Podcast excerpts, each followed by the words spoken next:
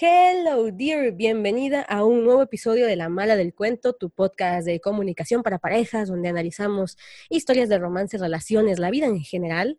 Y en esta sección, antes llamada Malas Narradoras, hoy, em, hoy empezamos a llamarla Brujas de otro cuento.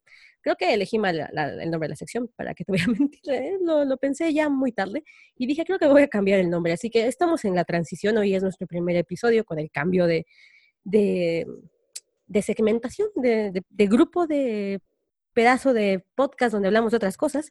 Y es que en esta sección traemos invitadas.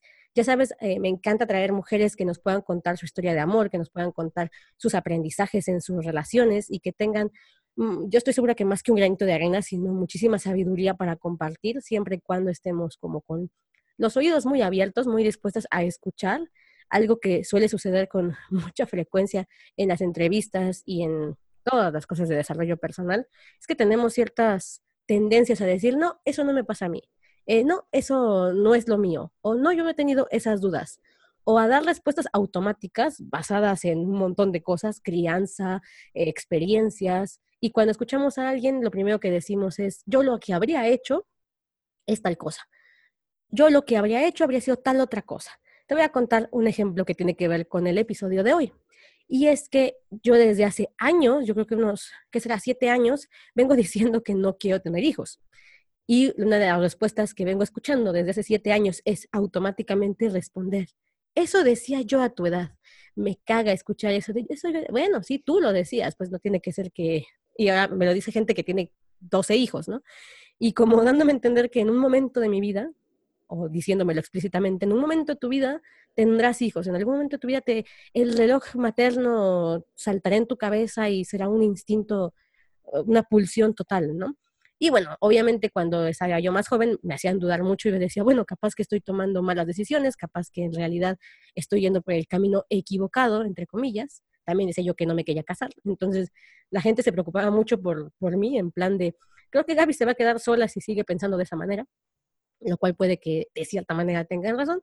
Pero eh, efectivamente hoy traigo una invitada que tocó una fibra muy sensible a, mi nivel personal, es decir, yo la escuché y fue como, necesito a esta mujer en el podcast, así como ya a la brevedad. Y yo dije, voy a hacer changuitos porque me diga que sí.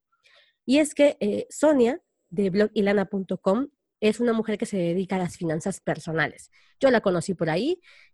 si tú escuchas podcasts o sabes del mundo de los podcasts, conocerás a Sonia porque tiene uno de los podcasts más escuchados, obviamente en su rubro, en el rubro de la, de la economía, de las finanzas personales, pero So es un estuche de monerías. Creo que nunca he conocido una mujer que cuando lees su biografía o escuchas lo que hace en sus tiempos libres es tan amplia.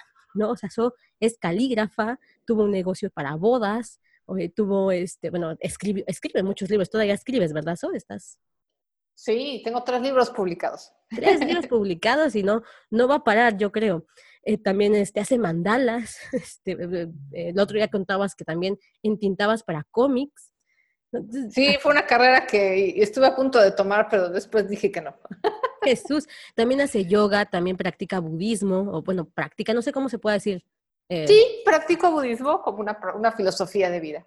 Ah, bueno, me, encanta. Entonces, nada más escuchas eso y dices, oh my God, ¿cuántos años ha vivido esta mujer para hacer todo eso? Yo en mi currículum tengo como, no sé, hago ejercicio, duermo ocho horas al día, o sea, nada interesante. Y en cambio, lees a Soy, es como, Jesús. Bueno, esta es nuestra invitada de hoy y originalmente mi plan era traerla para hablar de finanzas en pareja, porque So es una de las pocas mujeres que yo conozco en el ámbito de las finanzas que aboga por el ahorro. O sea, hoy en día todo el mundo que tú escuches de, economía es invierte, eh, genera riqueza, em, consigue un montón de formas para sacar dinero de hasta abajo de las piedras. Y eso habla mucho del ahorro. De hecho, creo que es una de las cosas que más ha caracterizado a, Sonia porque también le ha traído varios detractores. y, también varias copias, ¿no? O sea, Sonia tiene un, este, un post eh, sobre el ahorro a base de monedas de 10 pesos y creo que ha sido uno de sus, eh, de sus artículos más pirateados en, el mundo, creo, ¿eh? De verdad. Totalmente, sí. Yo he visto como por mil lados ese, ese post y de repente... Sí, hasta celebridades me lo han robado, sí. Y ese, ese problema de creer que en Internet no hay derechos de autor, ¿eh? es una basura eso, pero... pero eso es otro tema para otro podcast completito. Totalmente. Entonces, eh, habla mucho del ahorro y había una anécdota. De hecho, Sonia y yo no es la primera vez que colaboramos, pero sí en este podcast. Una vez yo estuve de invitada en su blog para hablar de relaciones de pareja y cómo hablar del dinero en la pareja. Pero Sonia tiene una anécdota muy interesante con un iPad que casi le cuesta el divorcio. Si la quieres escuchar, estoy segura que en alguno de sus podcasts debe estar esa anécdota. O en sus talleres también, da un montón de talleres de finanzas. De hecho, fue, una, fue un iPod. Un iPod. Fue un iPod. O sea, imagínate, ya tiene tiempo esto. Ya los iba a decir. no existen. Sí, fue un iPod, fue un iPod. Por ahí debe de estar seguramente, sí, tanto en texto como en audio, lo he contado varias veces. Sí, entonces eh, yo decía, bueno, que venga Sonia y nos hable de las finanzas en pareja, que es un tema que de verdad rompe parejas, ¿eh? O sea, yo conozco gente, parejas eh, de, muchos años, 20 años, que cuando empiezan los temas económicos se desmoronan, se desmoronan totalmente. Y creo que es vital que tengamos eh, educación financiera a nivel individual y educación financiera a nivel de pareja, ¿eh? porque luego las personalidades no las juegan en contra. Yo, por ejemplo, soy una despilfarradora de lo peor, o sea, soy eh, por tendencia de personalidad mm, a, darme muchos gustitos y mi pareja es un tipo conservador que guarda el dinero. Entonces, obviamente tenemos ahí un poco de conflicto y a mí me ayuda un poco en la parte en la que él, él genera eh, el orden que a mí me hace falta, pero luego él cae en el, en el tema de la codera, ¿no? O sea, también de repente es como, no, mejor no gastamos. En los extremos, sí, claro, Y de repente es como, no, güey, tampoco te, te flipes ahí, o sea, no te claves tanto. Y ahí vamos dos, dos, pero ya les contaré de, las finanzas otro día. El punto es que me, pierdo. El punto es que el otro día eh, Sonia publica un podcast especial en una sección especial, así como es esta para La Mala del Cuento, que se llama Paréntesis, que por cierto me encanta el nombre. No sé Gracias. Para los nombres, eh, te admiro. El caso es que en ese episodio de Paréntesis, ella habla sobre la epidemia de la soledad. Y a mí, si me sigues en mis redes sociales, principalmente estás suscrita a mi newsletter, que ya sabes que te puedes suscribir desde gabifigueroa.me diagonal en taller online, taller con guioncito, taller online, ahí te puedes suscribir a, mi lista de correos. Cuento un montón de cosas en esa lista y un día sí he contado, o más de una ocasión he contado, que uno de los grandes temores de mi existencia, ah, más que la muerte en sí misma, ha sido la soledad, ¿no? La soledad derivada de la muerte, por cierto, y que ha sido un tema constante para mí en trabajarlo a nivel personal, a nivel individual, y que continúo con él hasta la fecha. Entonces, cuando hago algún tema de soledad, no se imaginan, es como dar clic de inmediato, porque así como que digan que a mí me atraen mucho las finanzas y que escucho a So por las finanzas, pues, pues no. no. No, de repente tiene unos, unos, episodios sobre inversión, sobre Forbes, sobre fondos de ahorro. Los veo y es como, ah, genial. Pero no los, no los escucho. Pero ese fue como lo devoré en cuanto salió. Y tocó un montón de temas en ese, en ese episodio. Te invito a, irla a escuchar en este momento. Su podcast se llama Blog y Lana, sí, ¿verdad? Así se llama. Así es, Blog y Lana, sí. Y bueno, tú ve a la sección de Spotify o de iTunes en destacados y lo vas a encontrar. Es una ovejita. Bueno, ahorita creo que la portada ya eres tú, ¿verdad? Ya, ya soy yo, ya, ya, ya. Jubila la ovejita en la de la portada. Pobre Morbi. Bueno, eh, estás hoy, pero es un fondo, es un fondo blanco y ella se ven con letras naranjas. Entonces es muy reconocible el, la portada. Y entonces en ese episodio ella hablaba sobre la soledad.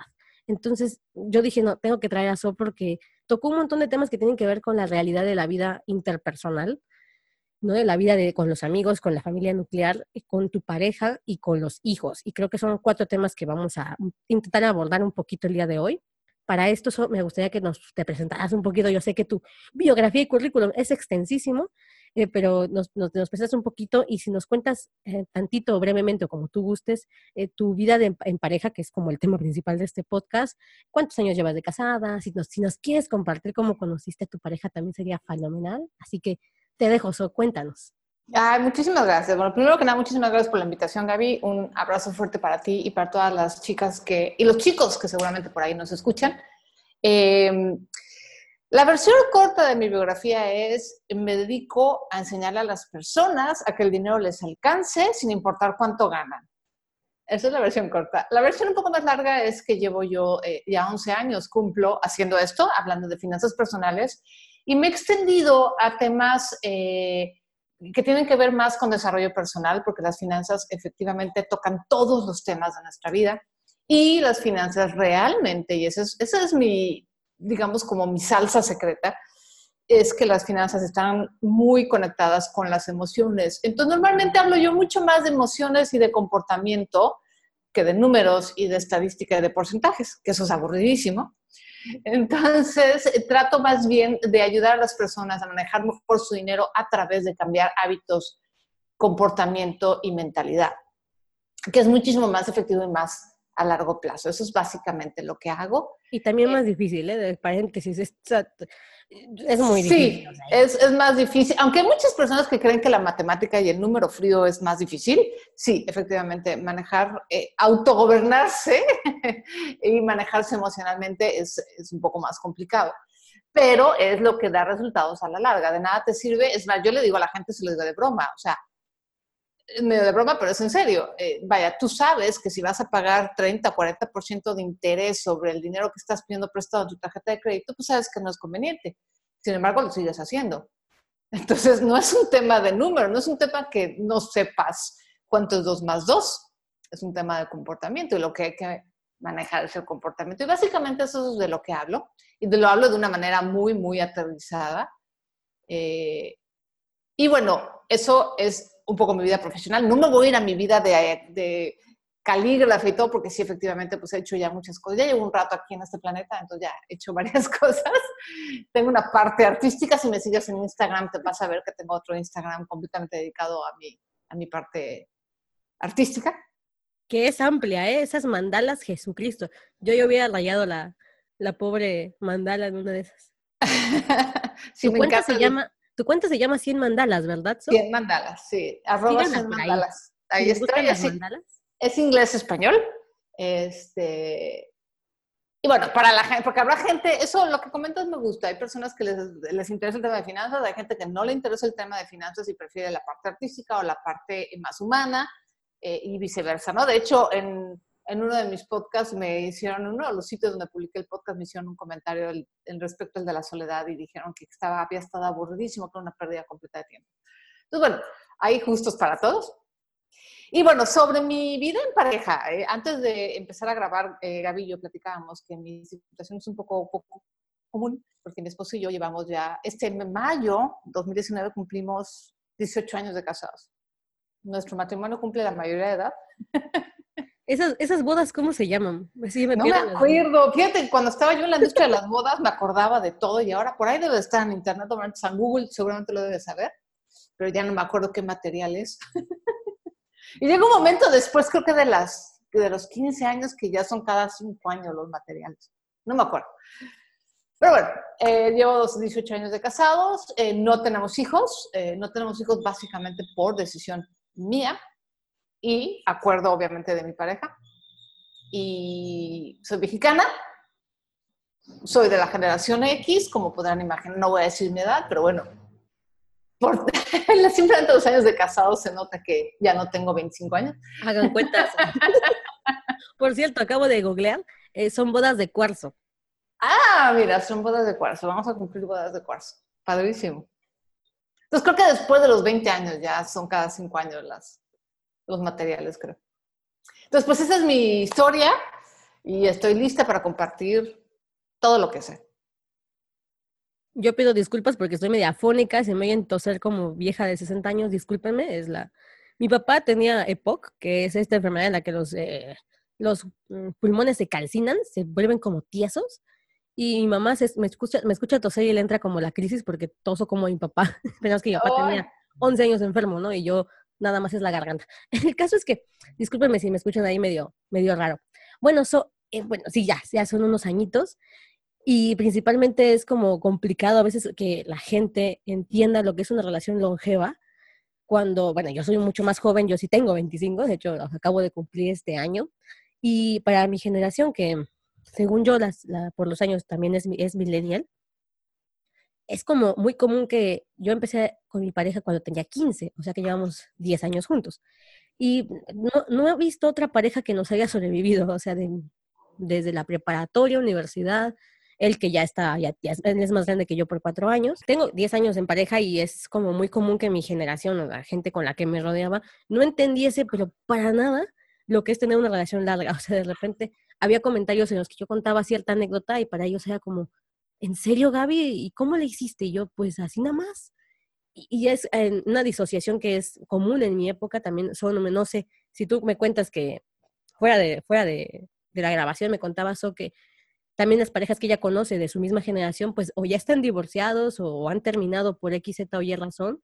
Pues ahora imagínate, nosotros que estamos más jóvenes, he visto un montón de parejas terminar, muchas parejas he visto terminar, y creo que también es como común que la gente que ha tenido parejas de sus relaciones más largas sean de tres años, cuatro años, le cuesta un poquito de trabajo entender relaciones de 15 o 18 años como las tuyas.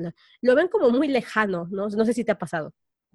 Sí, no lo dicen, eh, pero sí demuestran así como mucha admiración, así de, órale, 18 años, así de, wow, así como, ¿Cuál es la poción mágica, no? Pero fíjate que curiosamente, Gaby, te voy a decir una cosa. Ya en gente de mi generación, ¿no? los que estamos arriba de 35, eh, hay un factor que me ha llamado mucho la atención. Por lo menos la gente de mis conocidos, ¿eh? Todos mis conocidos, hay dos parejas que han durado una un poquito menos que nosotros porque se juntaron. No, no es cierto, nos ganan. Las otras dos parejas nos ganan. Yo creo que tendrán, ya cumplirán 20 años de casados. ¿Y sabes cuál es el factor común entre nosotros tres como pareja, nosotros seis? Cuéntanos el secreto. Ninguno tenemos hijos.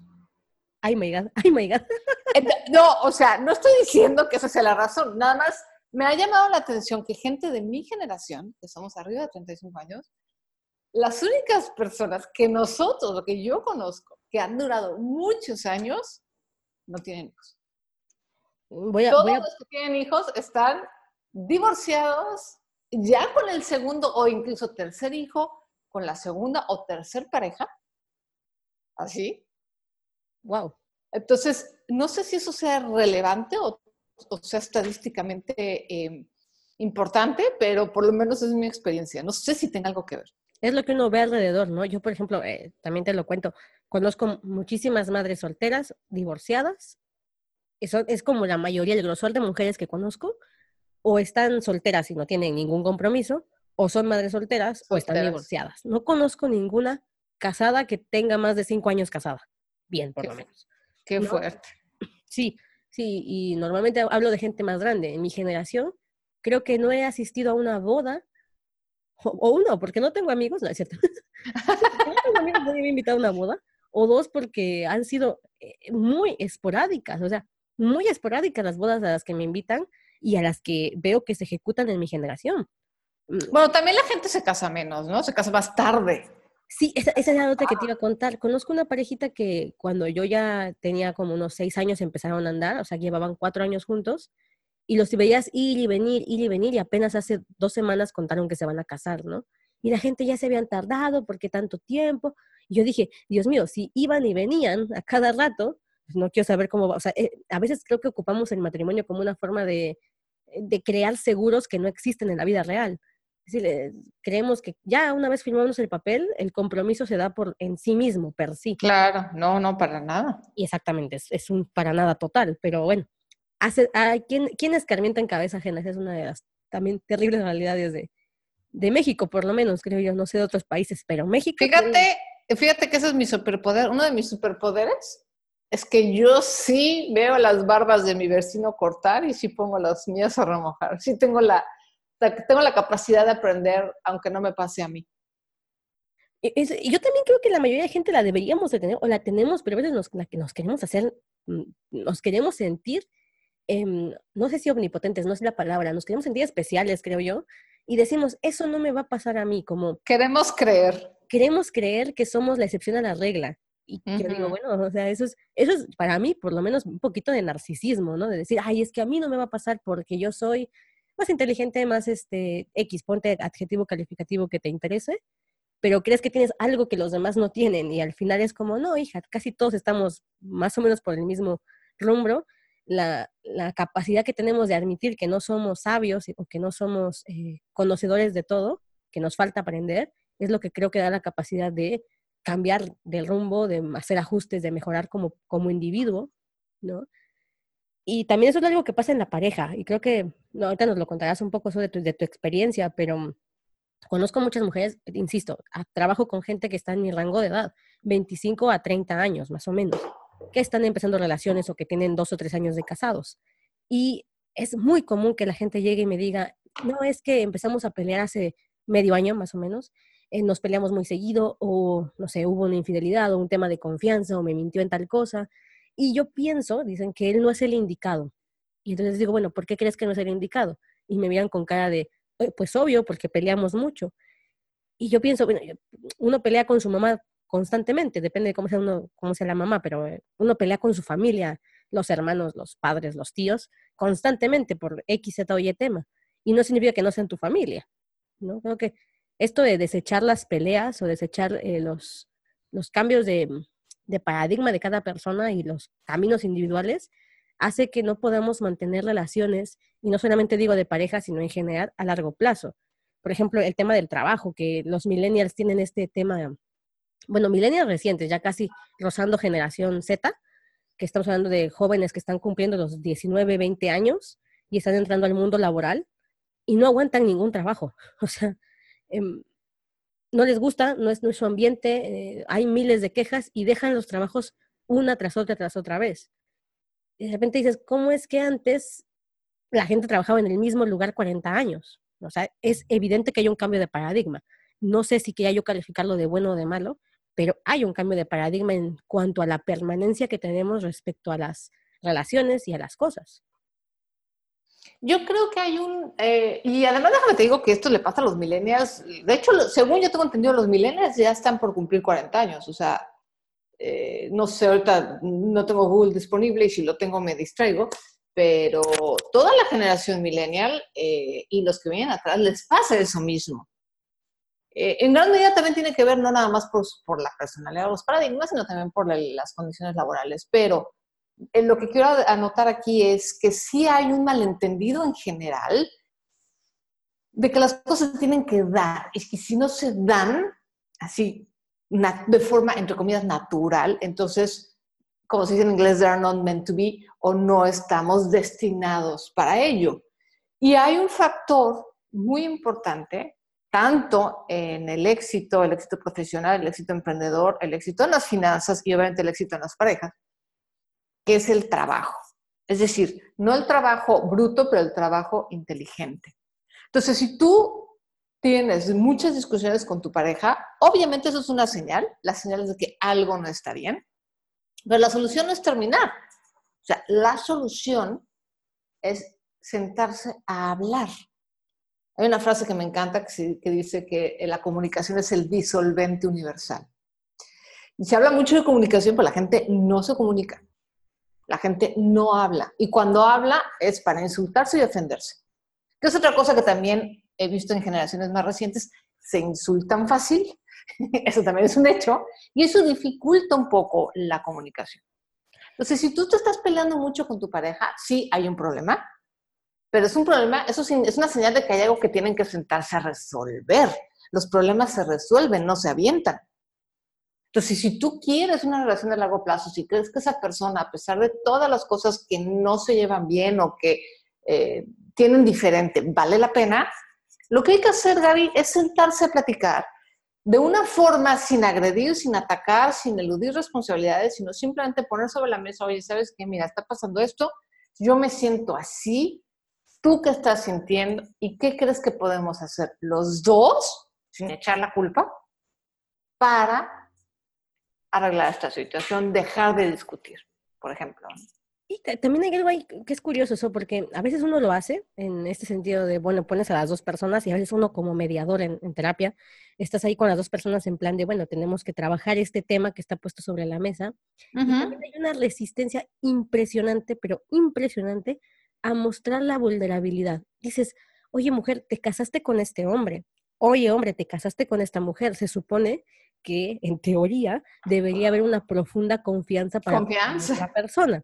Y ahora que estamos en terapia nos damos cuenta que hablan desde la coraza, hablan desde un, personaje, vamos a llamarlo así.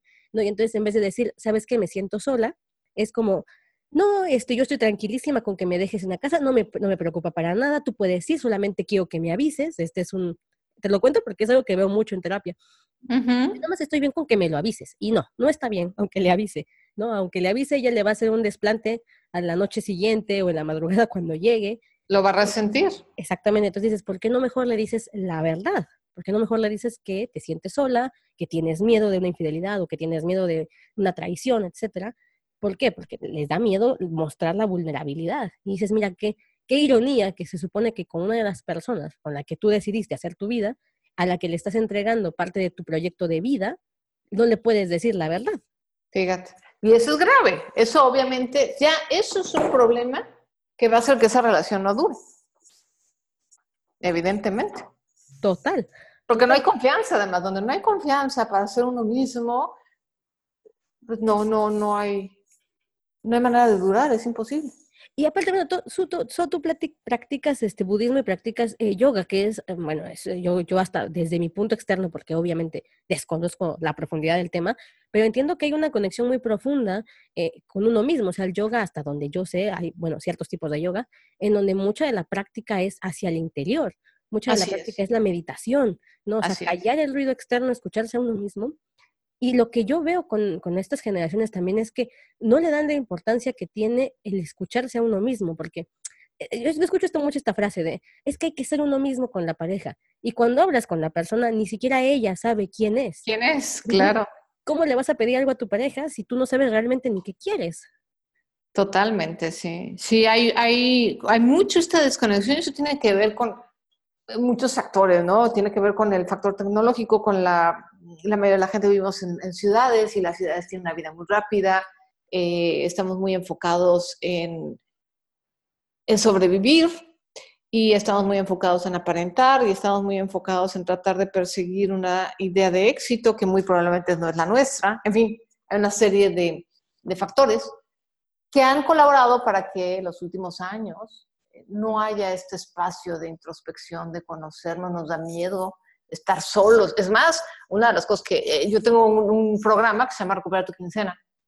Y en el primer, en el primer, la primera semana, lo que hacemos es trabajar con nosotros mismos, trabajar en silencio y trabajar con la información que nos llega, porque lo que primero manejamos es la emoción más ligada al dinero, que es el miedo.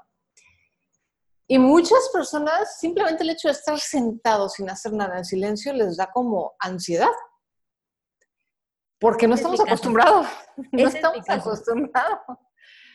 Sí, sí, eh, bueno, por ejemplo, yo, trabajo con el eneagrama, algunas de las cuestiones en pareja, y mi, eneatipo es uno de los que está como constantemente odiando el, silencio, no todo lo quieren llenar. Y eso me pasa frecuentemente, ¿no? O sea, es una de las cosas que yo sé que tengo que trabajar. Pero te lo sí, porque eso te impide escucharte, eso te impide observar, no nada más a ti, sino observar realmente lo que está pasando. O sea, estar eh, con conciencia plena o con mindfulness, eh, registrando el input y lo que sucede a tu alrededor.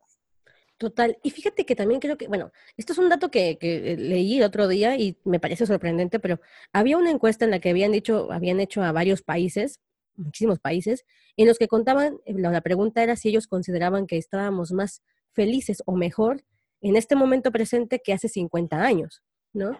Y los países que decían que estaban muchísimo mejor, o sea que la tasa de gente que dijo que estaban mejor, que rebasaba el 90%, eran países que hace 50 años estaban en guerra, por ejemplo, ¿no? Irak, todos estos países que estuvieron muy mal en, su momento y que han salido poco a poco del, proceso de la guerra, pues obviamente notaban una mejoría total. Sustancial, claro. Pero, por ejemplo, la gente de Estados Unidos, de hecho en la tabla, Estados Unidos está en el, no sé si en el penúltimo o antepenúltimo lugar, y encima de él, de Estados Unidos, está México, con un índice de insatisfacción de decir que el país está peor que hace 50 años.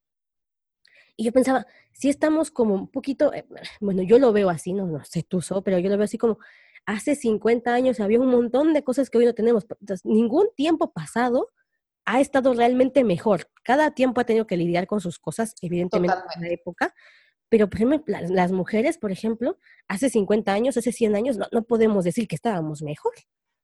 Yo digo... No, la, la, tasa de natalidad era menor, la tasa de mortandad, era mayor, eh, muchas enfermedades que ahora ya podemos este, prevenir e incluso alargar, como el SIDA que apareció en los 80 y ahora ya puedes vivir toda la vida. Eh, vaya, todo eso hace 50, 100 años no existía y estaba peor.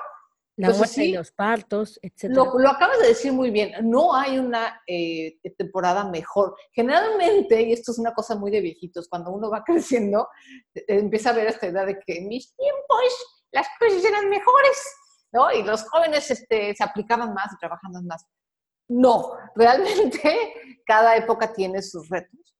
Y yo creo que uno de los retos de esta época justamente eh, nos los da, fíjate, nos da la ventaja maravillosa, pero también es un gran reto la propia tecnología. O sea, hay ventajas extraordinarias. Yo no podría tener el negocio que tengo ahora de educación financiera si no fuera por Internet, pero también Internet y las redes sociales nos ha aislado mucho y ha provocado, por ejemplo, en parejas todo un tipo de infidelidad y de relaciones y de complicaciones tecnológicas que antes del Internet no existían. Entonces, eh, sí tenemos que estar como muy abusados y por eso es importante el mindfulness y, la introspección y el poder eh, distinguir qué es lo que son las metas de los demás, las metas que nos influyeron en nuestra sociedad, en nuestra familia y realmente quiénes somos nosotros, qué queremos nosotros. Y eso nos va a ayudar muchísimo a enfrentar los retos de nuestra temporada. Ahora, no hay que olvidar que todas las generaciones convivimos al mismo tiempo una de las cosas que me da risa de los millennials es que eh, hablan de nosotros, la generación siguiente, como si ya nos hubiéramos muerto, ¿no? O sea, es así de que no, es sí, claro. No, los baby bloomers no sabían de esto, pero... Sí, no, y que ustedes hacían tal y tal. Y yo así, alguna vez lo dije en Twitter, de, oigan, compadres, no nos hemos muerto, ¿eh? O sea, lo que ustedes están viviendo, el, el, las crisis económicas, la crisis de empleo, eh, los, los trabajos mal pagados, eh, los malos gobiernos también los estamos sufriendo nosotros, ¿eh? y los baby boomers.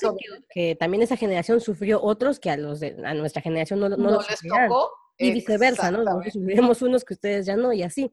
Exacto. Sí, creo que tiene que ver mucho esta parte de, de, la capacidad que tenemos como algunos países, algunas culturas, de ver con demasiado pesimismo el presente y ver demasiado idealizado el pasado. Románticamente el pasado. Sí, o sea, yo cuando vi que México estaba hasta abajo en la lista de, de, gente satisfecha con su vida eh, después de 50 años, uy, espérame. Es que tengo un perro que, mira, óyelo, ¿lo oyes? Ya, hubo, hubo alguien que lo alteró, sí. Sí, tengo tres, pero tengo dos beagles y son, eh, aullan como, pues como eran perros. Como lobos, como lobitos. Como eran perros de casa, estaban destinados a encontrar a la presa y ladrar. Ya, sí, sí, sí. Tienen un, un, ladeo bien chillante, bueno. Bueno, pero sigo. Ya ni me, ah, sí. Te decía yo que a mí se me, sí me sorprendió que México estuviese tan abajo en la tabla de satisfacción de su vida actual. A mí, te vas a reír. ¿Sabes por qué me sorprendió a mí? No porque realmente tengamos tan baja satisfacción, sino porque el mexicano, y con todo respeto para mis compatriotas, yo soy mexicana, somos bien mentirosos. Se me sorprende que no hayan mentido y dicen, oh, yo estoy súper bien, aquí todo está increíble. Eso es lo que a mí me sorprende, pero bueno, es una nota aparte. Un, estudio que, que, tenía yo sobre la narrativa de pareja que se hizo apenas en el 2016, eh, desde estudios de comunicología, y decía que el mexicano tiende a verse muy capaz de cambiar el mismo. O sea, decir que los mexicanos podemos salir adelante, ¿no? Tiene este optimismo hacia la gente de, de México, hacia los mexicanos. Pero, hablando del gobierno, es hiper pesimista. O sea, cada gobierno que viene cree que es peor que el anterior.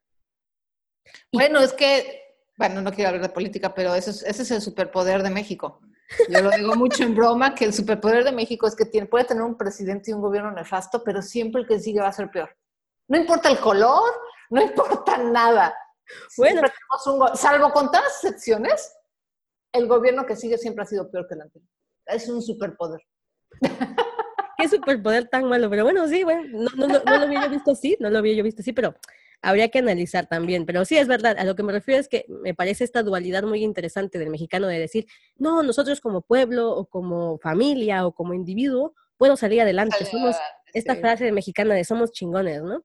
Pero cuando hablas del gobierno, de la sociedad, de que México logre salir del pozo económico en el que está, no, nunca. O sea, normalmente es muy pesimista la, la visión de, de, país, por lo menos. De, de, desde el individuo hacia la familia, todo muy bien, todo, de, todo podemos, pero de un poquito colonia. Como sociedad, ya no. Municipio, etcétera, es muy negativa la visión. Entonces, bueno, también eso es interesante de, de, ver cómo construimos relaciones a partir de este tipo de visiones sociales, ¿no? Y eso, me, me dijiste algo que me llamó mucho la atención y que me gustaría charlar. tú me dijiste que tú fuiste la que decidió no tener hijos y ya después entraste en un consenso con tu pareja. Así es. En primera, cuéntanos un poquito sobre la decisión de no tener hijos. A mí me parece un tema fascinante en el, en, el sentido de, no solamente social, que también es, o sea, los hijos son como el pilar de las sociedades que vienen, o la forma de la crianza y la educación y todo este rollo social, pero más allá, o más bien hecho más para acá de eso, más en lo individual, más en lo, en las esferas chiquitas de lo que es la familia, pues los hijos también son como eh, el estereotipo de alegría del hogar, ¿no? El estereotipo de felicidad y sentido de existencia para las parejas, ¿no? O sea, pues es que, ¿qué vamos a hacer cuando, cuando nos casemos? No, pues tenemos un hijo, trabajamos toda la vida para que ese hijo viva bien y después el hijo haga su vida y le demos las alas para, para volar, ¿no? Entonces, la narrativa que hay es el proceso de pareja o el proyecto de pareja está enfocada en la crianza de los hijos. Entonces, hay, pocas parejas hoy en día que hablen abiertamente. No digo que no existan, sino que no hay mucha voz de estas parejas que no tienen hijos. ¿no? son, son, las menos. Por eso, de hecho, me sorprendió eh, el podcast de Soledad bastante, porque decías, bueno, nosotros decidimos no tener hijos. Lo primero que te quiero preguntar es, ¿cómo fue que tomaste la decisión y cómo fue que la consensuaste con tu pareja?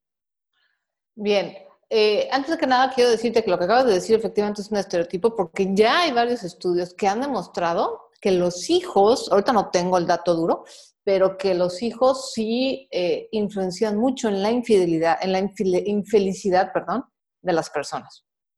Hay ya varios estudios en Estados Unidos que, estadísticamente las personas que tienen hijos son más infelices. Eso es, eso es un hecho.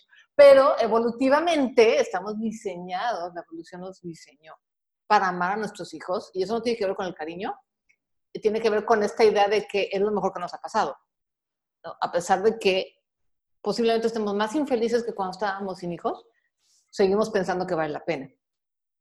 Pero bueno, ese es un paréntesis porque es un tema también interesante, los estudios que se han hecho al respecto y cómo en la sociedad en general sí se ha romantizado, hablando de romantizar, también se ha romantizado mucho la maternidad. Eso lo platicaba hace poquito, no me acuerdo si en, un, en Twitter o no me acuerdo en dónde, eh, que se ha hecho esta onda de que las, las, mamás son santas y las mamás es el mejor trabajo del mundo y que ser madre es maravilloso y todo es increíble.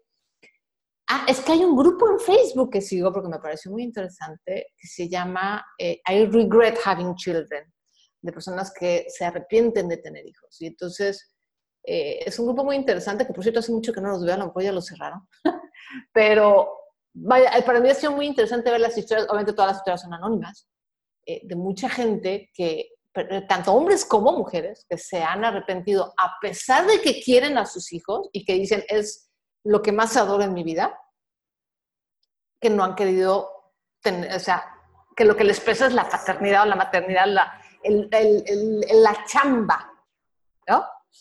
Pero bueno, ya me desvié yo también. Eh, ¿Qué fue conmigo lo que pasó? Yo, como muchas mujeres, creí, porque así te educan, de que pues vas a tener hijos, porque pues es lo que las mujeres hacen, ¿no? O sea, una mujer puede ser, eh, elegir ser doctora o maestra o escritora o pintora, pero a fuerza va a tener que ser madre. Es así como que se da por sentado. Entonces, eh, te voy a contar esta anécdota, Gaby, porque yo creo que fue un factor muy importante cuando tenía yo como unos 6, 7 años. Échala, échala, échala.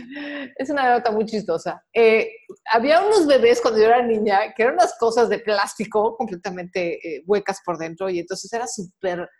La súper tecnología de mi niñez era que las nalguitas del bebé de plástico le hacían un agujerito y tenía un agujerito en la boca. Entonces tú hacías agua de piña y le dabas a tu muñeco agua de piña por la boca y voilà, mojaba el pañal. y entonces era así como, uff, lo máximo, super tecnología. Me encantaba ese bebé y andaba yo con ese bebé por todos lados. Y de niña me encantaba la idea de cambiar pañales, no sé por qué. Y mi mamá hasta me compraba pañales de verdad y yo así súper fascinada. Y un día, como buena niña, pues de repente dejé al muñeco ahí arrumbado. Y un día me dice mi hermana muy seria, me dice, oye, ¿por qué tienes, ni me acuerdo el nombre del bebé, pero dice, oye, tienes ahí al bebé ese que tanto adorabas ahí, ahí aventado y arrumbado? Y así de, me vale gorro, ¿no? Soy niña y no me interesa. Y de repente estás emocionado con algo y luego te cambias, ¿no? Entonces mi hermana muy seria me dijo, oye, cuando tengas un bebé de verdad, no vas a poder hacer eso, ¿eh? Yo no sé cómo me lo dijo, pero fue así de, cuando tengas un bebé de verdad, o sea, vas a tener que estar ahí todo el tiempo y si lo dejas así arrumbado se va a morir.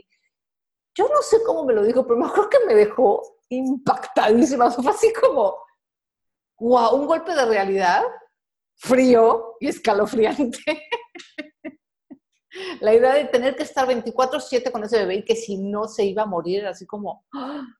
Entonces, fíjate que yo creo, tengo la teoría de que esa anécdota fue una de las primeras cosas que sembró esa semilla de, a ver, espérame, esto no está tan romántico, no está tan fácil, ni es, tan maravilloso como yo me lo imaginaba.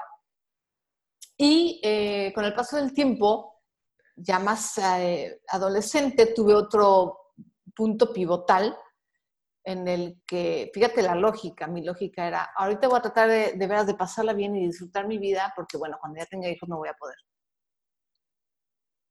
Cuando, me, cuando descubrí ese pensamiento, dije, ah, caray, espérame, pienso, creo yo que cuando tenga hijos ya no voy a poder disfrutar de la vida. Y empecé a hacer esta introspección, este trabajo de por qué pienso eso, ¿no? ¿Quién me dijo? ¿De dónde saqué esa idea? Y ahí fue cuando descubrí que realmente no tenía ganas de tener hijos.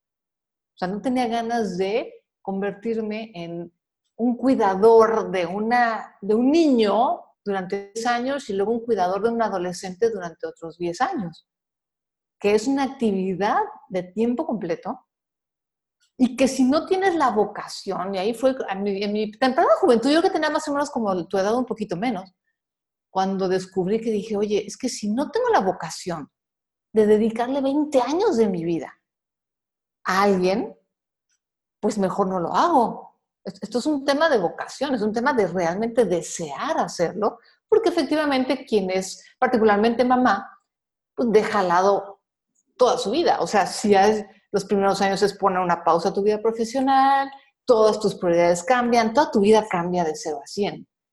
Entonces, para mí sí, en mis 20 fue muy claro decir, si no estoy 100% comprometida a desear tener, criar un hijo, que es, que es como, es toda una chamba, pues ¿para qué me meto?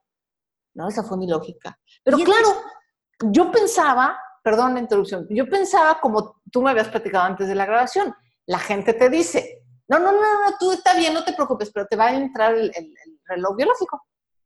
Te va a entrar el reloj biológico, la baby fever, y vas a querer hijos a fuerza, porque todas las mujeres por ley tienen que tener y desear tener hijos. Y yo dije, bueno, pues si me llega el, Eso me tranquilizó, porque dije, si me llega el reloj biológico, quiere decir que en ese momento me va a dar realmente ganas, va a cambiar mi perspectiva y entonces voy a tener hijos con ganas, que para mí era lo importante. O sea, para mí lo importante no era tener hijos, sino era tener hijos teniendo ganas de tenerlos y de cuidarlos durante 20 años, ¿no? Entonces yo decía, ah, pues chido. No son 20 años eso, o sea, yo, yo creo que... No, no, bueno, claro es una responsabilidad para toda la vida. Por supuesto, pero vaya, eres el principal cuidador durante esos 20 años. Ya después de los 20 años, bueno, ya el chamaquín ya es un poco más independiente. pero sí, no, claro. De hecho, otra de las anécdotas es que cuando estaba yo en la secundaria, la mamá de un amigo que nos fue a recoger, me acuerdo, no me acuerdo dónde, nos iba a llevar a una fiesta o algo. Lo dijo ella de broma, pero lo dijo en serio. Y, y dijo, cuando uno es madre, nunca vuelves a dormir bromeando, ¿no? Y yo así de... Esas bromas que son más verdad sí. que broma. sí, son esas cosas que a lo largo de mi vida se me quedaron muy grabados y que fueron, se fueron acumulando al factor que decía yo no tener hijos. Yo decía, me acuerdo que era, tenía yo como 14 años y yo decía, ay no, yo sí quiero dormir. Entonces, eh, yo dije, bueno, pues padrísimo, ya cuando llega el reloj biológico, chido, ya tengo hijos y todos felices, ¿no? Entonces, cuando conozco a mi pareja, ya nosotros ya nos conocimos eh, tarde en la vida, eh, ya de hecho, de tanto su familia como la mía pensábamos que no íbamos a salir ni en feria, y finalmente ya nos encontramos. también, también el tema de la edad, ¿no? O sea, si te casas es a cierta edad, ¿no? Ya, ah, sí, si no ya estás quedada, sí. Claro, muy poquito iba yo a saber que 10 años después eh, los millennials iban a estar con 35 años en casa de sus papás, lo cual es muy chistoso. Ya, yo, nosotros nos salimos de nuestras casas a los 25 y nos casamos hasta los 30. Entonces, y a los 30 ya estábamos súper quedadísimos. Entonces es muy chistoso cómo van cambiando las cosas. Pero bueno, uno se tiene que casar cuando uno quiere. Lo demás, que de verdad la gente que nos está escuchando, que les valga corto. Hago la historia corta. Total, cuando yo conozco a mi esposo, una de las primeras cosas que sí se me hizo importante cuando ya, porque mi esposo y yo nos conocimos y la verdad es que la relación se hizo muy seria, o sea, no seria, pero sí muy formal y muy comprometida muy rápido. O sea, nos casamos a los siete meses de conocernos. Entonces, así casi, casi de verdad nos vimos y dijimos, sí, somos el uno para el otro y este es el bueno, ¿no? Esta es la buena. Y entonces muy pronto saqué el tema con él y le dije así tal cual, le dije, mira, yo ahorita no quiero tener hijos. No estoy segura de que así voy a seguir. A lo mejor me entra la fiebre de bebés, pero no te lo puedo garantizar. Y lo que tienes que saber es que muy probablemente me quede yo con la decisión de no tener hijos. Te lo digo desde ahorita, ¿no? Así de, tienes toda la libertad de, si tú quieres tener hijos, y yo en un momento dado no se me prende el reloj biológico, pues ya tomaremos una decisión. Y esto es importante, yo creo que es importante ser súper honestos con, la pareja desde el principio o desde el momento en que tú te des cuenta de una decisión tan importante como esta que los afecta a ellos. Ser honesto y decirlo. Entonces al principio obviamente pues estábamos jóvenes y mi esposa así de, ah, sí, no importa, no pasa nada.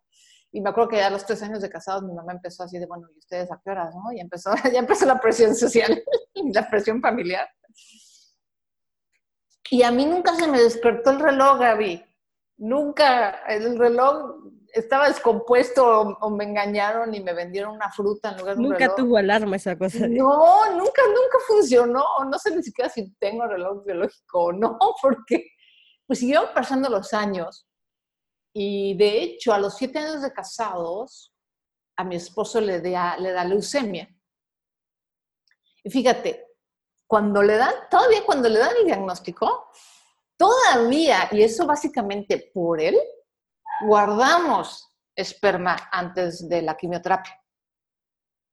Por cualquier cosa, fíjate. Pero yo para ese entonces ya tenía yo 37 años. Yo ya estaba casi fuera del límite para tener hijos de forma sana. Y bueno, obviamente la verdad es que la enfermedad fue el último clavo del ataúd. Con la enfermedad, los dos, de hecho él también dijo, pero para nada, o sea, después de estar a punto de morir, fue así de, ¿sabes qué? No, no quiero dedicarme a tener hijos y criar hijos los años que me queden de vida. Yo tengo ganas de hacer otras cosas. Le pasó a él y me pasó a mí, obviamente, para yo lo, yo lo super confirmé. O sea, la leucemia de mi esposo fue el punto definitivo en el que dije, no voy a querer tener hijos y no me voy a arrepentir. La vida es súper corta y esa no es la actividad a la que me quiero dedicar. Te, te, voy, te voy, a contar algo porque me, me, resuena efectivamente bastante esta anécdota. Eh, yo también desde más, más joven decía yo que no quería hijos. En mi caso, mm, no motivado, o sea, mi motivación nunca ha sido la no motivación. Nunca ha sido como, wow, es que tengo que tener ganas para, para aventarme esta, esta travesía, sino que siempre ha sido desde el miedo. Siempre ha sido como, Oh. eh, todo suena muy violento, o sea, el momento de la concepción, el, eh, El parto. el parto, era como, yo escuchaba las anécdotas de mi mamá, de mis tías, y era como, ¿y, y dónde está lo bonito? Porque lo contaban con mucha felicidad, y yo así de, pues, este, no, no suena nada agradable, ¿no? Así llorando de, fueron 24 horas de parto, y estuvo súper doloroso sin anestesia, pero qué hermoso. Mi mamá, o sea, eso, mi mamá se estuvo por morir, yo creo que fácil en, de los cinco embarazos que tuvo, en cuatro. ¿En serio? Sí, o sea, Wow. era cosa de que se iba, pues mi mamá se iba. Y entonces, yo decía, "¿Dó- dó- ¿dónde estuvo lo, lo bonito en todo esto? O sea, sí, ya ves el monstruo crecido de 40 años, que es mi hermana, y dices, bueno, pues obvio, que, que, qué bendición, diría mi mamá, ¿no? Pero yo, yo no, yo ¿por qué quiero pasar eso? ¿Por, por qué alguien quisiera pasar por eso? Yo, ¿no? Ese era mi, mi pensamiento en ese momento. Después eh, el pensamiento fue madurando y efectivamente cuando mi hermana enferma de leucemia, ella sí muere, mi hermana muere de leucemia y veo a mi mamá y yo dije, no quiero pasar por esto. O sea, la vida es una, es una ruleta y te toca o no te toca, es así, ¿no? En nuestro caso, a mi mamá se le muere una hija a los 40 años y lo que yo pienso es, yo no quiero pasar por esto. O sea, no. Eh, completamente soy una evasiva, vamos a llamarlo de esta manera, de- del dolor, del sufrimiento. Digo, hay cosas que no podré evitar en la vida, evidentemente muchas veces no las puedes evitar. La muerte de tus padres que eventualmente llegará es algo que no puedes evitar. Pero dices, bueno, puedo evitarme que se me muera un hijo no teniendo un hijo, ¿no? claro. eso sí se puede evitar. Y para mí ahí fue como, como exactamente como poner el último clavo al ataúd, dirías tú. Fue como, no, o sea, no, no lo pienso hacer, ¿no? Este, punto. Pero entonces vinieron otros miedos, por ejemplo, el de la soledad. Me acuerdo que mi mamá, principalmente cuando le compartí mi idea, porque yo no quería que me estuviera eh, molestando, también ya la pareja de mi novio lo tiene como muy claro, no están como muy felices, pero pues ya que les queda, tienen más, tienen más hijos, ya tendrán nietos por otro lado. Ajá.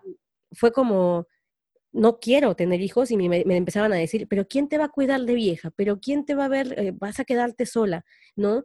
Y yo, bueno, racionalmente les decía, ay, la mayoría de los hijos no se quedan con los padres en la vejez. Eso es otra estadística por ahí que también hay que es completamente cierto, que es completamente cierto. Claro.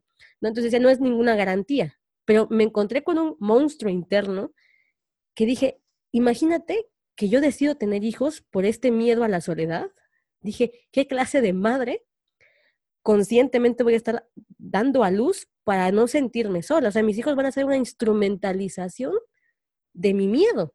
Qué horror. De hecho, fíjate que eso que dices es completamente, absolutamente maduro. Y me llama la atención que uno de los argumentos que nos arrojan a los child free o a los que no tenemos hijos es que somos egoístas. Y para mí no hay nada más egoísta que tener un hijo para no estar solo o para satisfacer una necesidad tuya o, un deseo tuyo. como si no sentido. otro lado. Exactamente, para mí eso es súper egoísta, porque no estás pensando en el hijo, no estás pensando que vas a traer a la vida un nuevo ser y que le vas a dar lo mejor de ti. No, tu motivación real es tú no estar solo, o darle sentido a tu vida, o atrapar a tu pareja, o ah, una, serie, una serie de razones que... Y a esas personas simplemente, por eso hablo de la eh, casi canonización y romantización de ser madre. A esas mujeres que hacen, que tienen hijos por esas razones que a mí me parecen tan feas, dicen que son mágicas y son maravillosas porque simplemente son madres. No, cada quien es diferente y hay madres muy buena onda y lindísimas y estupendas y, y fabulosas y hay madres, la verdad, que no deberían de ser madres. Y no por el hecho de ser mamá eres ya santa y perfecta, ¿no? Es, es que el, el, arquetipo de la madre es casi intocable, ¿no? Y no solamente lo digo con tu madre, sino a nivel colectivo eh, psicológico social, es como la canonización del, del, del amor, de lo bueno. Pero la madre, eh, y esto es psicológico, esto es una teoría de, de Jung y de Freud y de varios otros que han especializado su vida en los arquetipos colectivos, la madre también es fagocitadora. O sea, la madre bondadosa y amable y amorosa también es la madre eh, excesivamente protectora. Controladora. Pues controladora, o sea, tiene la dualidad. Y no, no es como para echarle culpas o, o mierda las mamás, no, para nada. Simplemente como que hay que reconocer ciertas cosas. Yo, por ejemplo, también la gente me decía, bueno, es que también es como una falta de madurez o de responsabilidad, era como la palabra, de tener ah, ¿no? O sea, no te quieres ser responsable de una vida de 20 años, o de como tú, yo, como tú dices 20 años, yo digo que es toda la vida.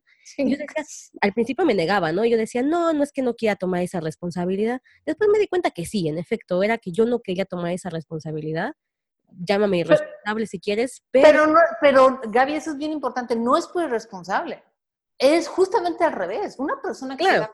sí, sí, sí, entiendo, no puede hacerse cargo de la vida de otra persona es absolutamente responsable. Sí, a lo que me refiero es que, por ejemplo, muchos defensores del matrimonio, de los hijos, eh, hablan de que el hijo o la, que la presencia de un ser al que tienes que cuidar te impulsa también a muchísimas cosas. Y creo que es verdad. Sí, claro. Yo lo veo y digo, bueno, tal vez es cierto y tal vez en ese sentido no quiero ser responsable, pero no creo que la responsabilidad per sí en sí misma sea eh, una virtud, no sé si me explico, o sea, que forzosamente porque aparece el hijo, ¡pum!, aparece la responsabilidad. ¿Cuántos padres nunca les aparece esa condenada responsabilidad y los hijos se la pasan, sufre, que sufre, que sufre? Así es. Entonces digo, bueno, creo que fue para mí más maduro decir, sabes que la neta no quiero esa responsabilidad de verlo estar sufriendo, de que se me enferme, no la quiero. Si bien llámame evasiva del dolor, lo acepto, acepto esta parte y es una decisión. Y es lo mismo que siento que pasa con quienes tienen hijos. Así como aceptan la parte buena de decir, pero mía, es que soy madre y me esfuerzo y trabajo, dices, felicidades. Pero también aceptar la otra parte oscura que dice, bueno, tuve mi hijo porque mi, pareja me estaba dejando, tuve hijo porque eh, no sabía que iba a ser a los 45 años, ¿no? Y decir, eso no se lo dices a tu hijo, ¿no? Obviamente. Pero tenerlo interiorizado tú misma. Para mí fue una revelación, como te dije, esta parte de decir, si yo tengo hijos, siento que lo voy a hacer porque no quiero estar sola, lo cual sería más monstruoso de mi parte. Entonces, mejor cierro la, cierro la página. Creo que va por ahí el asunto. Ahora, eh, lo que yo te decía, este miedo a la soledad, ¿tú cómo lo has vivido? Mm, o tú cómo estás viviendo este, eh, por lo menos en la parte de los hijos, de decir, bueno, mi marido, tú lo decías en tu episodio de tu podcast, eh, estadísticamente es probable que muera antes que yo. Así es. Y estás lejos de tu familia nuclear, hasta donde entiendo. Entonces, ¿cómo vas llevando esta parte de, de la soledad? No, en mi familia nuclear también somos tres gatos, o sea, somos muy poquitos. Este, obviamente es un miedo, Gaby, sí es un miedo que me da, ¿no? Yo creo que mi, mi, más grande miedo, hace poquito, de hecho, una de las cosas que propició también hacer el episodio de, de la soledad fue un documental pequeño que vi de, de la gente haciéndose vieja en Japón es una soledad tremenda. Los que mueren solos, ¿no? Que los encuentran días después. No, no, y, no, y aquí no nada más que morían, o sea, eh, fue un pequeño documental como de 28 minutos donde iban siguiendo la vida de tres o cuatro viejitos, ¿no? Ay, no, son desgarradoras esas historias, sí. Sí, es tremendo, y más en un país de primer mundo como, como Japón, donde tú dirías, bueno, es que tienen todo para, para tener comodidades, tener cariño, tener a sus familiares cerca, y sin embargo no es así. Obviamente sí tengo ese miedo, pero también he trabajado mucho en, en, tan, en, trabajar la soledad desde mi juventud. Es, es, decir, al final del día, Gaby, estamos solos todo el tiempo. O sea, aunque tengamos una pareja, aunque tengamos a nuestra familia y cotorremos y demás, y, aunque tengamos a alguien en quien confiar, en, con quien contar, al final del día nosotros tenemos que ser nuestro principal red de apoyo. Y eso es algo que he aprendido con los años. Y eso que también me ha ayudado mucho el budismo. El budismo, una de las cosas que te ayuda es a, poder aceptar y entender las cosas tal cual como son y no como quisiéramos que fueran. Y por otro lado, también a vivir el momento. Entonces, una de las cosas que empecé a hacer, porque ahorita, vaya, yo estoy en mis 40 y en el momento, cuando estás en los 40 es como un, un parteaguas también en tu vida donde ya estás más consciente de tu mortalidad ya empezamos a pensar más en las enfermedades, ya empezamos a pensar más en el retiro. Y obviamente empiezas a pensar más en, la soledad de, viejito. Pero tomé la decisión de decir, no voy a tener miedo ahora, es muy temprano. O sea, todavía me faltan por lo menos 30 años. Entonces, estoy haciendo lo que puedo y también por eso el podcast y por eso la investigación y, me encantaría que si escuchan el podcast puedan rellenar el formulario, es un formulario anónimo que me está ayudando a hacer este estudio acerca de la soledad, eh, para también tratar de hacer algo al respecto. O sea, van a haber más personas como tú y como yo, Gaby, eh, cuando tengamos más años eh, que, que decidan no tener hijos, vamos a estar con más compañía y vamos a poder tener otras herramientas a nuestra disposición para poder generar comunidad y volver a conectar con los seres humanos, que eso es al final lo que a mí más me interesa. Y de hecho esa es la razón por la que me dedico a lo que me dedico, ¿no? Realmente lo que más me interesa es conectar con personas. Y de esa manera es como he lidiado con este miedo, que no se ha ido, obviamente, allí sigue el miedo, ¿no? De terminar como una viejita eh, que nadie la pele y que se muera y que 16 días después la encuentre porque olía horrible su departamento. O sea, por supuesto que es un miedo que ahí está. Pero toda esta gente, eso me llamó la atención, toda la gente del programa de Japón, todos tenían hijos. Es, es, lo que yo te decía, ¿no? O sea, es uno de los pretextos más comunes de el hijo garantiza, no. Hay o sea, no, no es así. Hay familias en las que en efecto sucede, pero es como tirar una moneda al aire muchas veces, porque no, no solamente son factores de crianza, no solamente es que hayas sido bueno con tus hijos y te cuiden, es que a veces también tiene que ver con la forma en la que la sociedad está estructurada, ¿no? De que los hijos tienen que salir del nido, toda esta, esta cuestión. Pero quiero retomar algo que dijiste, eso que me pareció maravilloso y es, el miedo no se ha ido, y creo que nuestra sociedad le, tiene mucho miedo al miedo. Digo, pero no, no porque esté mal, de hecho yo creo que está bien tenerle miedo. Es como tenerle miedo a la muerte. O sea, quien te diga que no le tiene miedo a la muerte, pues, yo creo que fantaseamos un poco. Podemos decir, no me da miedo en este momento, pero cuando te estás muriendo y no sabes qué hay más allá de lo que, una vez que cierras los ojos, da, da, vértigo, da vértigo. Y es uno de los miedos más normales y, humanos de, de, la humanidad, válgame la redundancia. Creo que la soledad también. Y creo que en vez de intentar no verla o de no darle cara, que es lo que estamos haciendo tú y yo en este momento, de decir, vale, al tomar esta decisión, abrimos esa puerta como una posibilidad más latente que quien tiene hijos y no la está viendo, ¿no? Es más latente para nosotras.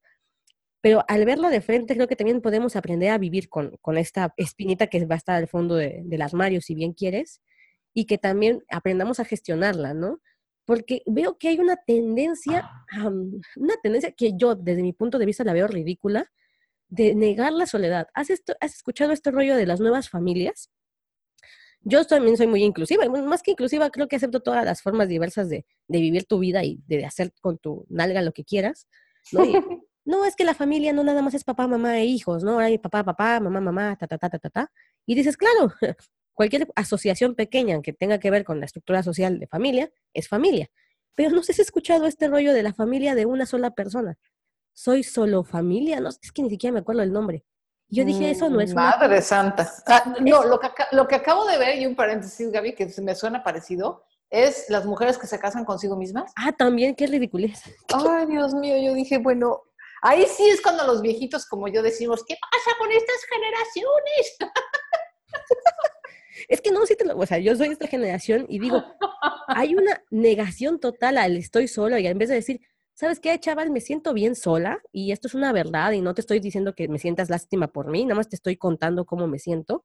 En vez de eso, hacemos estas parafernarias extrañas de decir, yo estoy bien sola y me voy a casar conmigo misma y es, qué pobre, o sea, ¿qué, qué, qué, qué tiene que pasar por la cabeza de una mujer para que diga, me caso conmigo misma porque los hombres no sirven? Yo no sé, no, no, no. No, no, ya, ya hacen fiesta y pastel y anillo y todo. Digo, si quisieran hacer una fiesta, pues que la hagan, pero no entiendo por qué llaman la boda. Así que no le pongan pretexto a comer pastelos. Claro, pues es eso. Y, por ejemplo, me acuerdo de este rollo que te digo de las familias que son diferentes y digo, no, pues claro, el abuelo y los nietos, ¿no? hay mil formas de ser familia. Pero si tú me dices que tú solito eres una familia, tú lo que tienes es una negación total a la soledad. Es extraño, sí. Estoy bien solo y soy mi propia familia. Y yo así de, no, yo creo que lo que no quieres aceptar es que te sientes solo e intentas cubrirlo con un nuevo modelo de familia o me estoy ah, casando con uno mismo. con una etiqueta. Sí. no, o sea, yo digo, hay que aceptar la soledad, es una posibilidad, es una realidad, como bien estábamos comentando. Pero es que también, Gaby, es un estigma. Claro. Por eso, por eso, y lo dije en el podcast. Eh, la vergüenza, ¿no? Sí, a la gente le da vergüenza estar solo. Eh, ya ves el hashtag Forever Alone. O sea, es una forma, de hecho, de bullying. La gente bullea a la gente diciéndole, estás solo, nadie te quiere, shalala. O sea, hay una vergüenza de decir, tengo pocos amigos o no tengo amigos o, no tengo familia o hay una vergüenza. Entonces, la gente trata, no nada más por evitar la sensación y la emoción que da la soledad, sino por evitar el estigma social de China en la torre, ¿no? No tengo ni un perro que me ladre. Aunque yo creo que... y no debería de ser así, no debe... O sea, estar solo no debería ser un insulto, ¿no? Igual lo mismo que digo, este, pasar por la menopausia no debería de ser un insulto. O sea, hay muchas cosas completamente humanas y naturales. Claro. Que las usamos como claro, pero, supongamos, supongamos que ha llegado un, momento en el que, me acuerdo ahorita, no sé por qué tengo estas referencias, pero me acordé ahorita de la película de Noche de Navidad, eh, donde te visitan, visitan al señor Scrooge los tres espíritus de la Navidad. Uy, hace años que ya la vi, ni me acuerdo bueno, lo visitan en el espíritu del pasado, del presente y del futuro. Del futuro, sí. Y el Señor Scrooge es un hombre que vive solo, ¿no? Yo creo que si hay un estigma social que tiene que ver con la burla al, al que está soltero, al, ¿no? Y que mm, cumple un papel de bullying, que todos lados hay bullying, ¿no? De, mil formas habidas y por haber. Pero creo que habla de una realidad y es que llega un momento en tu vida en el que si estás solo, de cierta manera abandonado, eh, de cierta manera eh, sin nadie que se fije en ti, es porque has hecho algo en tu vida, es porque la manera en la que has llevado tu vida o tus relaciones interpersonales mm, no han sido lo, más empáticas posible o no has puesto suficiente esfuerzo posible, ¿no? Porque a Scrooge era un viejo tacaño, era un, tipo de plano, ¿cómo te puedo decir? Este, es que ni siquiera me acuerdo exactamente todas sus deficiencias del señor Scrooge, pero era muy, era un, viejito malvado y este, tacaño, ¿no? Porque era un dueño de una corporación o algo así. Entonces, cuando lo visitan los espíritus, lo que le hacen notar es que se está quedando solo por las acciones que está haciendo, ¿no? Eh, maltrata a sus empleados, no les da la Navidad a, sus, a la gente que lo rodea, que lo quiere. El señor Scrooge es como, no, nadie me quiere, a nadie necesito, soy independiente, soy solo, puedo hacerlo todo yo solo. Y pues obviamente se va quedando solo. ¿no? Entonces digo, si hay una parte en la que es real que la sociedad está empujando a, movimientos muy individualistas, ¿no? A yo puedo solo, yo estoy bien solo, pero también es verdad que, creo que a veces nosotros cometemos errores o hacemos, tenemos ciertos patrones o ciertas tendencias a quedarnos solos. Te cuento, este es un ejemplo de mi vida. Eh, yo suelo terminar todas mis amistades, es un defecto que tengo, yo lo considero un defecto, pero yo cada que terminaba, por ejemplo, una etapa estudiantil eh, o una etapa de algo que, en la que me rodeé de gente y en la que se supone que hice amigos, yo era como borrón y cuenta nueva. Ya dejé a estos amigos de esta etapa y seguía con mi vida, ¿no? Y tenía yo un amigo de la primaria que lo conservaba yo porque él era el que me buscaba, ¿no? El que, el que mantenía contacto conmigo por diversas maneras. Y cuando de repente lo veo, hace poquito se fue de viaje, creo, se fue con amigos de la primaria, de la secundaria, la preparatoria, de la universidad. Y yo decía, este chabón, o sea, este tipo se esfuerza bastante en mantener sus relaciones interpersonales.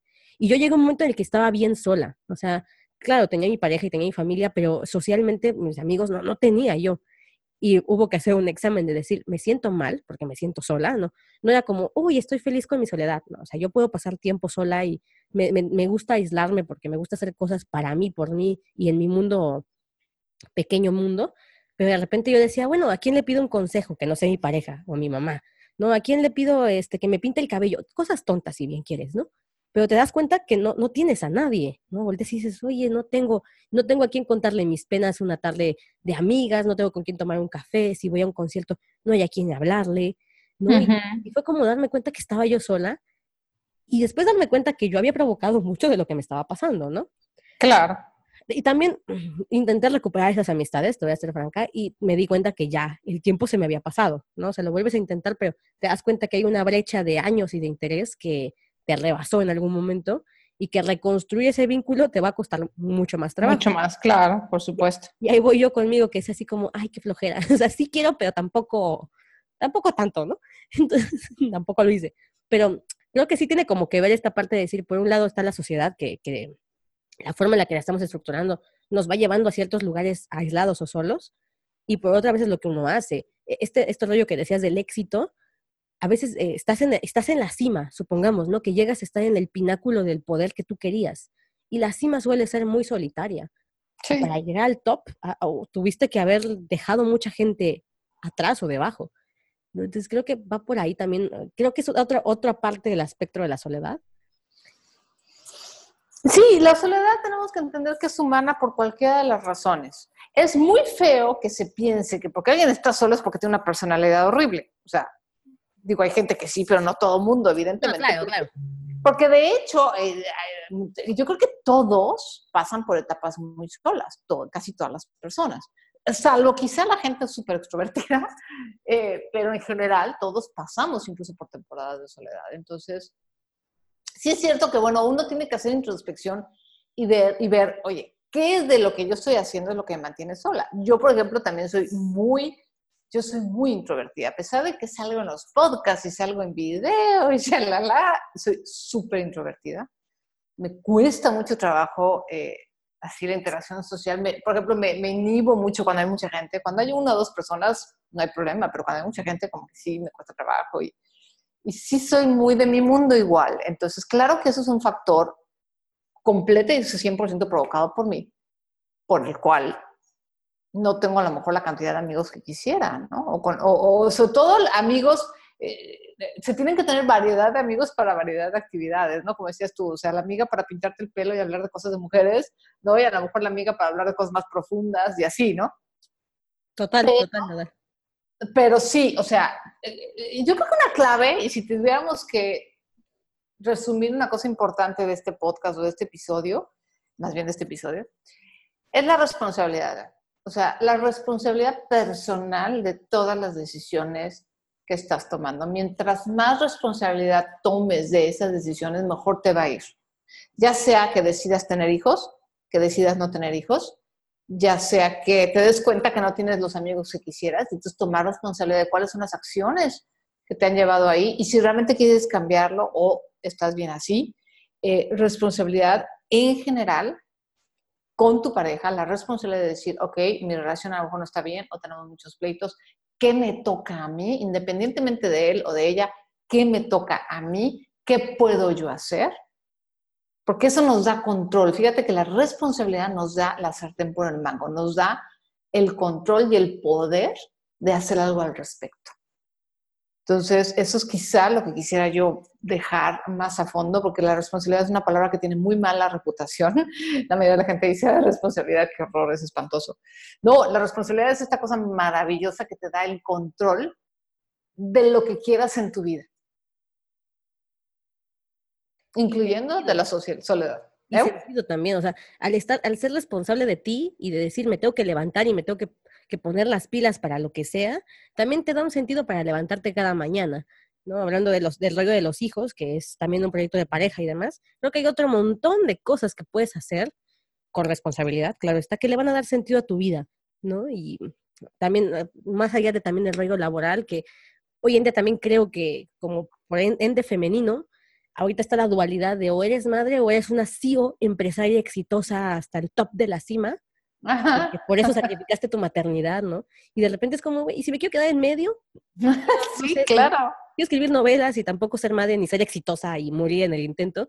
Creo que, creo que tenemos que ir como bajando un poco esta baraja de, mm, de o es blanco o es negro, ¿no? Por un lado.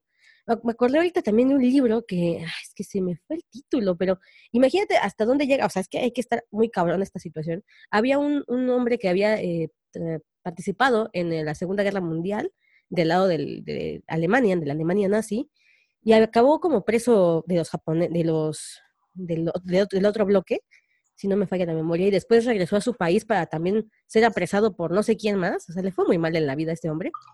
Y cuando estaba sentado en la, en la celda, porque creo que estaba, muchísimos años pasó ahí, se puso a pensar, ¿qué tuve que haber hecho yo para haber llegado aquí?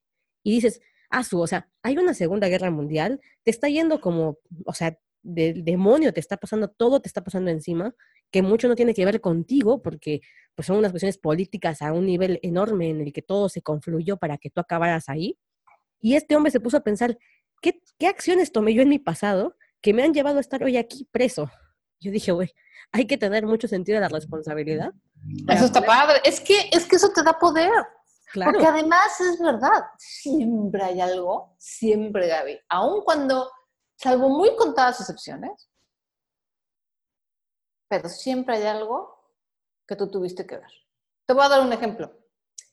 De las últimas veces que estuve yo en la Ciudad de México, eh, estaba yo entrenando para correr un medio maratón. Y al lado de mi casa, salí, había un parque relativamente cerca, salí a la, a la cuadra atrás de mi departamento. Y a lo lejos era de día, eran las seis de la tarde, pero estaba completamente de día. Del lado derecho, en la otra acera, habían unas personas. Y a lo lejos veo un tipo caminar. Pero algo en el caminar me dijo, ay, este güey tiene, una pinta de ratero que no puedo con ella, ¿no? sí, sí. Eso, fue lo primero que pensé. Pero yo misma me autocensuré y dije, no, bueno, ¿qué, clase de discriminación es esa? Que nada, nada más porque alguien tiene pinta, ya creo que es ratero, ¿no? Pero todo esto fue en segundos y nos íbamos acercando, acercando, acercando. ¿Qué fue lo que pasó? Que cuando el tipo estaba ya cerca de mí, eh, levantó su brazo y me arrancó. el tenía el celular en una banda en el brazo derecho y me lo arrancó. Y me lo robó. Hicieron un ratero. Entonces, ¿cuál fue para mí la lección? Obviamente un más caso. Exactamente, o sea, no, obviamente yo no tengo culpa de que me asalten, pero sí tuve la culpa porque lo vi y no me hice caso. Si en lugar de estarme poniendo a decir que estoy juzgando a alguien, me hubiera cambiado de acera, no me hubiera robado. Esa fue mi responsabilidad.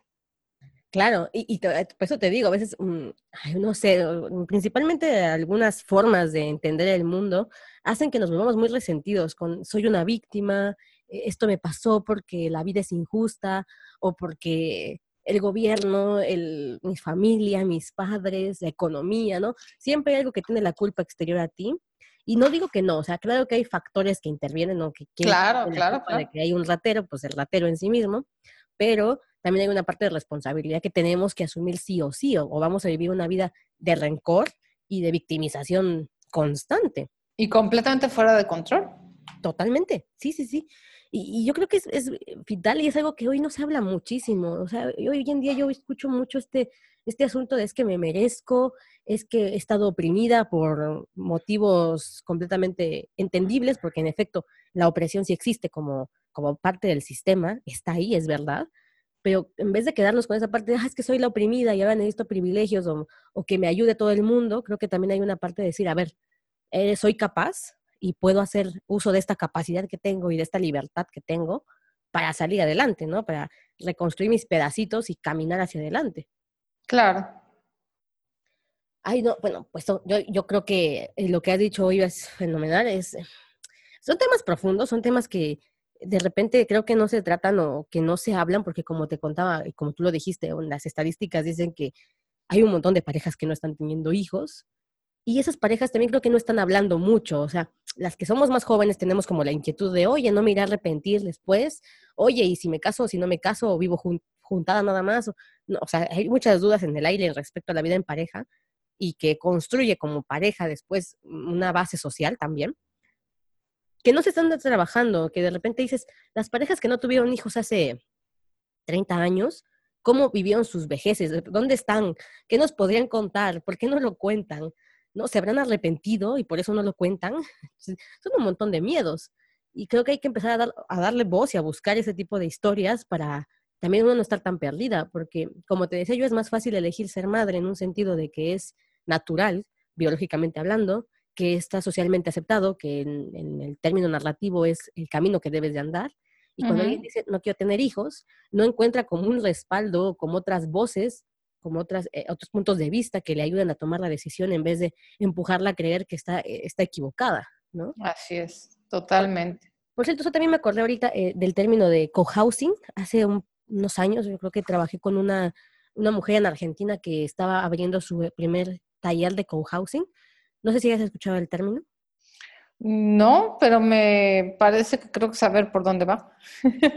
Ah, bueno, sí, hasta donde yo entendía de todo este rollo, porque creo que es más complejo que eso, pero es como viviendas conjuntas donde personas se vuelven a intentar esta forma de, organización social de comunidades, ¿no? Pequeñas, pero donde todos se conocen, todos son como familia y como para evitar este rollo de la soledad, ¿no? O sea, tomar como contramedidas y eh, de hecho no hablé mucho con ella porque eh, empezamos un taller juntas, pero su tema, o sea, su tema se disparó.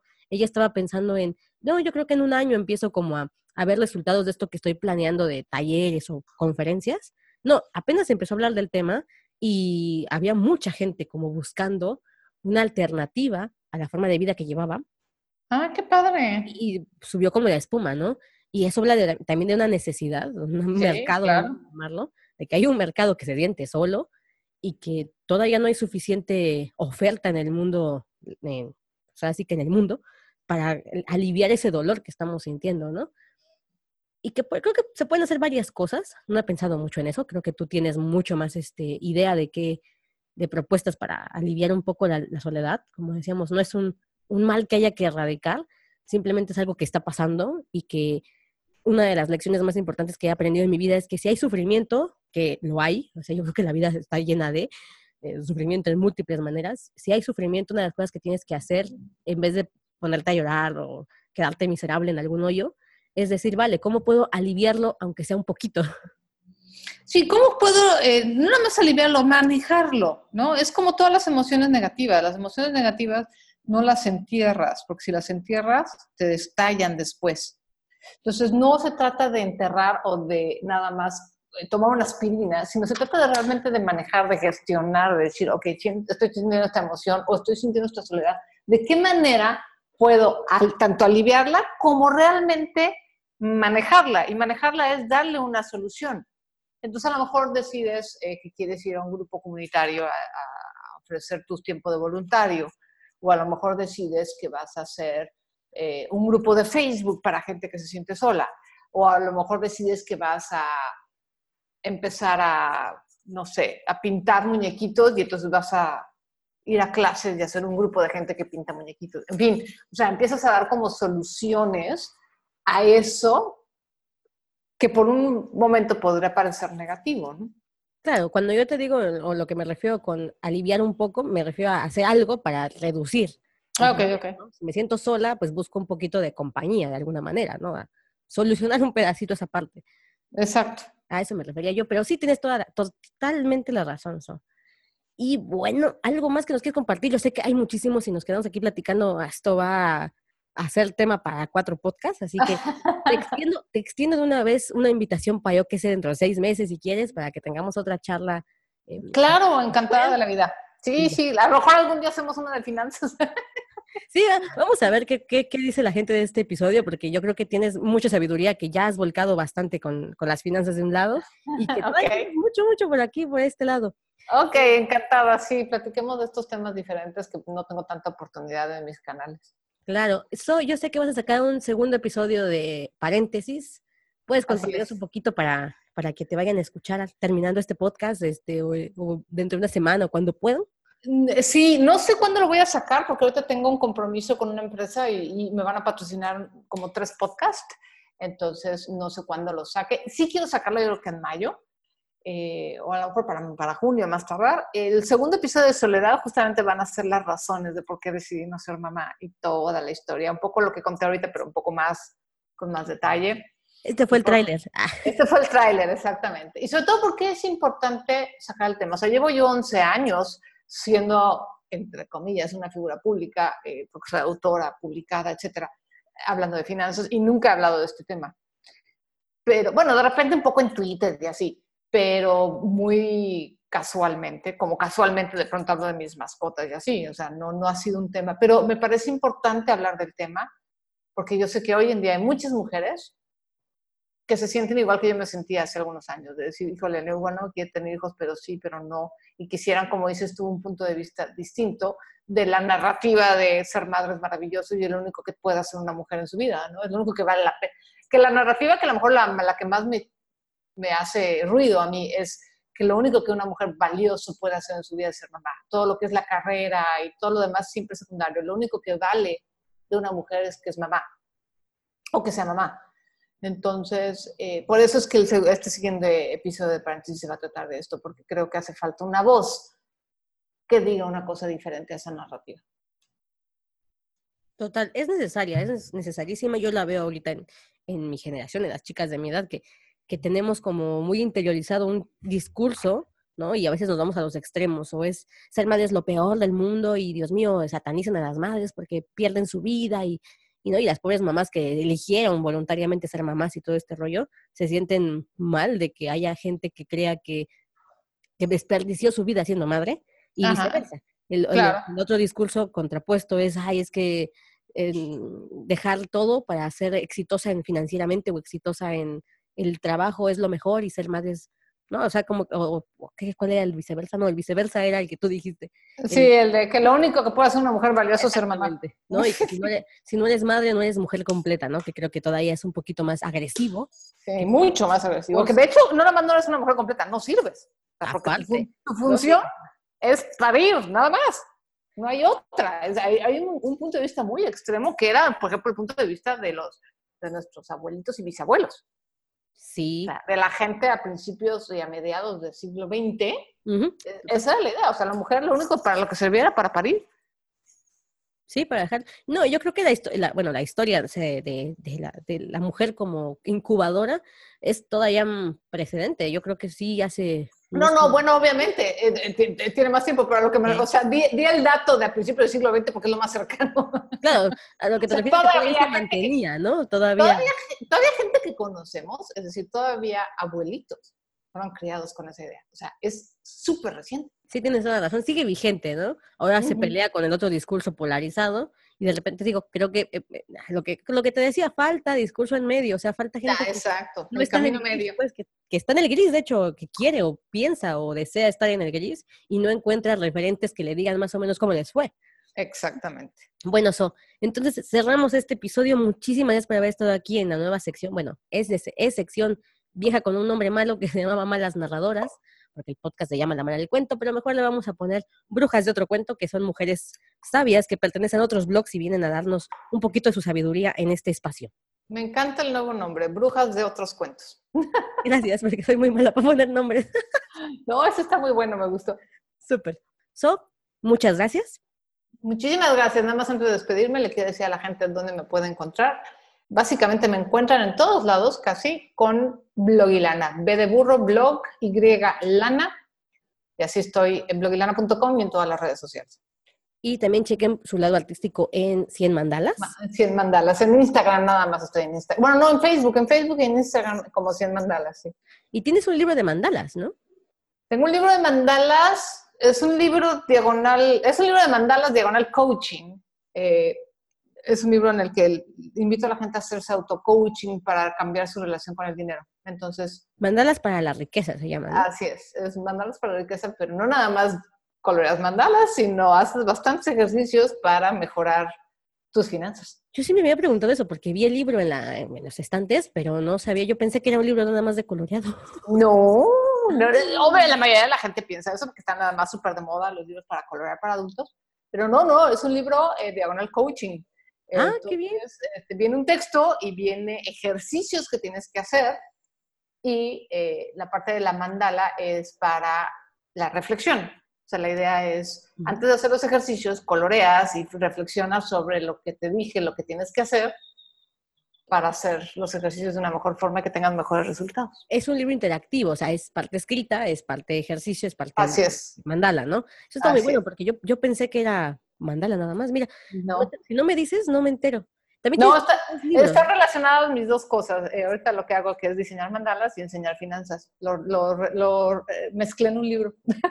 y es que además lo, lo, dijiste muy bien, o sea, hay una parte de mentalidad que tenemos que trabajar sí o sí y emocionar con el dinero, porque a lo largo de la historia familiar, el dinero es tema para todas las familias.